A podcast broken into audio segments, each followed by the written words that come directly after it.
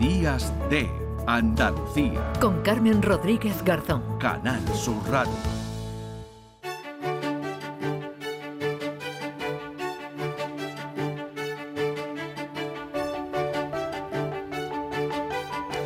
Nueve de la mañana y 35 minutos, lo apuntábamos también al principio que íbamos a hablar de un estudio, un estudio que se llama Coches seguros para todos, análisis de la accidentalidad bajo una perspectiva de género. Verán, las conductoras tienen o tenemos un 17% más de riesgo de morir y el doble de probabilidades de sufrir una lesión cerebral grave que los hombres. Además, hay casi un, un 50% más de riesgo de tener una fractura craneal. Y esto tiene que ver con el diseño de los vehículos, con las pruebas también que se hacen de los eh, vehículos, bueno, pues para, para prevenir o para comprobar ¿no? cómo se eh, comporta el vehículo y la, y la persona al sufrir un accidente. Pero de todo ello nos va a hablar y nos va a explicar más detalles Santiago Velázquez, que es director de comunicación de la Fundación Línea Directa, que es la que ha realizado este estudio. Hola Santiago, buenos días. Muy buenos días. Bueno, antes de que haya quien piense que los hay, que yo ya esto me parece, pero en fin, que esto tiene que ver con ese mantra absurdo de que las mujeres conducen peor para nada, al contrario, ¿verdad?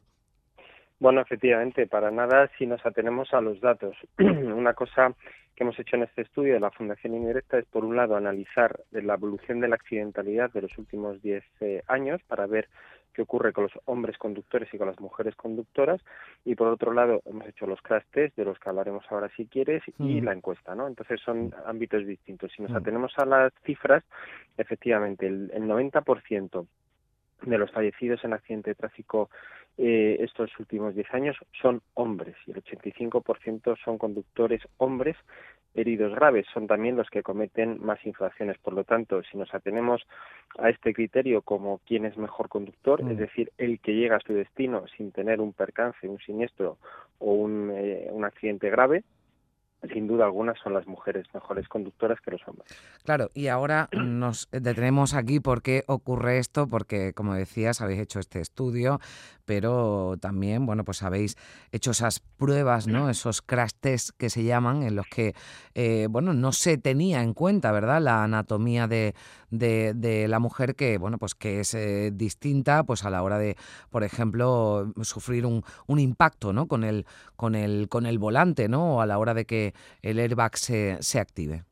Eso es, esas pruebas de choque, llamadas crash test, eh, lo que consisten son en lanzar vehículos con ocupantes que son dummies, que son muñecos, para ver qué ocurre y cómo reacciona el cuerpo ante esos accidentes. Bueno, hay que decir eh, que no hay dummies femeninos, no hay muñecos femeninos ¿eh? en la mm. industria. Hay un prototipo que se está mm, desarrollando en Suecia, pero que todavía no está en el mercado. Entonces, ¿qué es lo que hace la industria? Pues hasta ahora eh, representa al hombre en un, en un percentil 50 que se dice, es decir, a la media de la población masculina, pero a la media, a, un percentil 5 de la población femenina. Eso es que solo representan un 5% de la población femenina. Mm. ¿Y cómo lo hacen?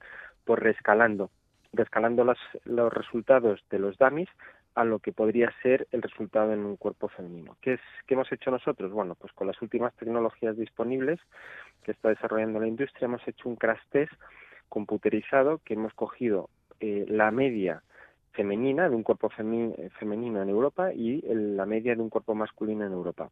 Les hemos enfrentado a un mismo e idéntico accidente para ver qué pasaba, ¿no? A 65 kilómetros por hora, un choque frontal. Bueno, pues en este caso los datos los has dado al principio. Un 17% más de riesgo de fallecer a la conductora eh, mujer frente al hombre y más lesiones en, el cráneo, en el cuello y en el tórax. Y bueno, la, eh, ¿por qué hace esto la mm. industria? Bueno, pues es una cosa histórica, es verdad que el hombre es quien más conduce, en España hay aproximadamente un 60% de hombres, un 40% de mujeres conductoras, hacen más kilómetros, son los mm. que toman la decisión de compra por lo general y por tanto tienen también más accidentes, como hemos dicho, más fallecidos y más heridos graves. Y esto hace que la industria pues esté cubriendo al conductor más peligroso, al más expuesto, ¿no? Mm. Y que haya dejado un poco de lado a la mujer en este sentido. Bueno, es verdad que esa proporción, ¿no? Aumenta con la con la edad, pero me imagino que ya en sectores más más jóvenes, pues estaremos hablando de prácticamente la misma eh, proporción, ¿no? De mujeres que de hombres, pero bueno, es la explicación para que, bueno, pues esos eh, dummies, como nos decías, bueno, pues eh, estén basados en la anatomía del hombre, de por qué, bueno, pues no se tiene o no se ha tenido en cuenta a las mujeres hasta ahora. Hay una cuestión también que a mí me ha llamado la atención, que es el, el diseño, ¿no? Del cinturón de, de seguridad, Santiago, porque, claro, esto puede provocar además eh, mm, dos problemas, ¿no? Ese efecto submarining, que ahora nos lo, nos lo cuentas, y además un cinturón, su diseño eh, no, no, tiene en cuenta, ¿no? El, el, pecho, ¿no? De la mujer. Eso es. Ahí, digamos que dentro del habitáculo hay tres elementos que ahora mismo están perjudicando a la conductora, ¿no?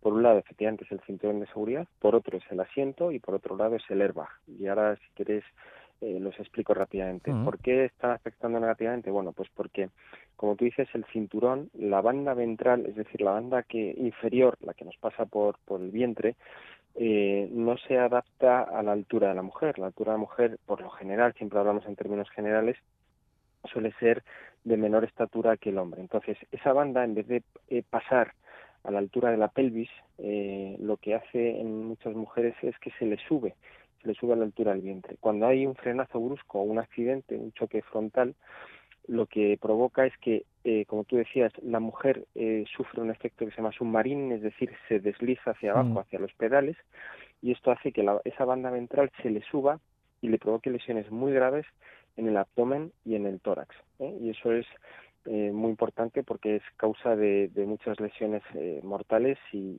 si no graves, ¿no? Mm. Y eso es por un lado. Luego, por otro lado, el airbag ¿En qué medida? Bueno, pues eh, la mujer, al ser de estatura menor, lo que hace es acercarse a los pedales para poder llegar correctamente. Cuando tiene ese choque, el airbag se dispara a una velocidad. La mujer, al estar más cerca del volante, entra en contacto con el airbag, con el airbag mucho antes.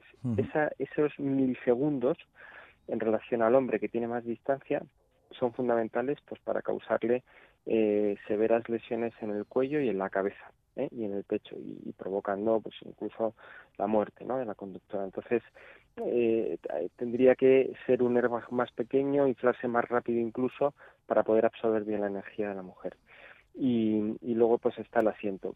El asiento en muchos coches, tenemos un parque muy envejecido, pues no, no se mm. puede levantar, ¿no? Los últimos coches de última generación ya sí se pueden levantar y esto hace que eh, la mujer pues pueda subir su punto de gravedad, ponerlo más alto ver, por ejemplo, el morro del coche, que es fundamental, pues mm. cuando pasan animales o pasan niños eh, que se pueden cruzar por la carretera es fundamental para ver qué está pasando ahí y poder reaccionar con, con antelación, ¿no?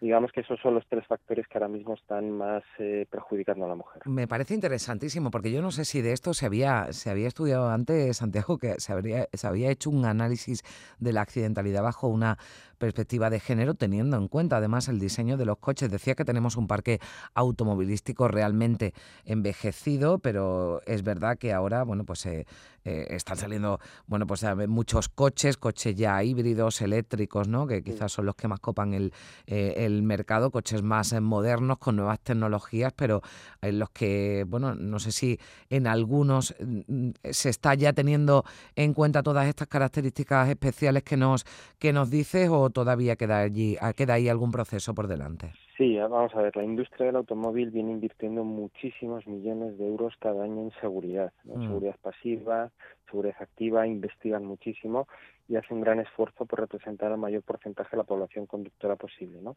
Tiene sus desafíos y dificultades, porque un coche que venden en España también lo venden en Latinoamérica, lo venden en Europa, lo venden en Asia, bueno, en fin, tienen que adaptar para, para un estándar mundial sin apuras, ¿no? Entonces tiene esa dificultad.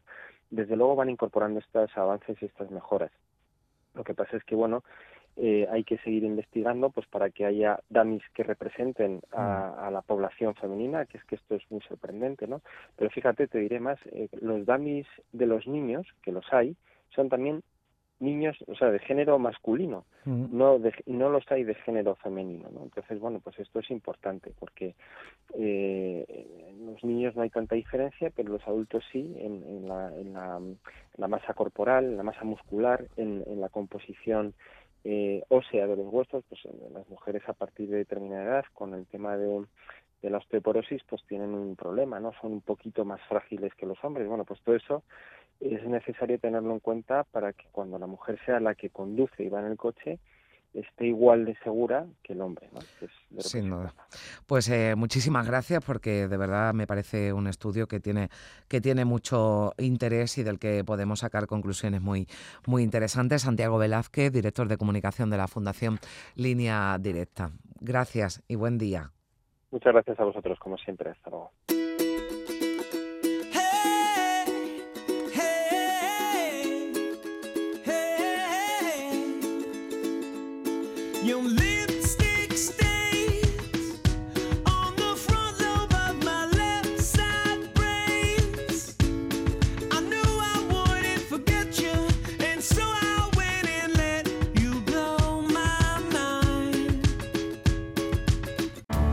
Días de Andalucía. Con Carmen Rodríguez Garzón. Canal Sur Radio.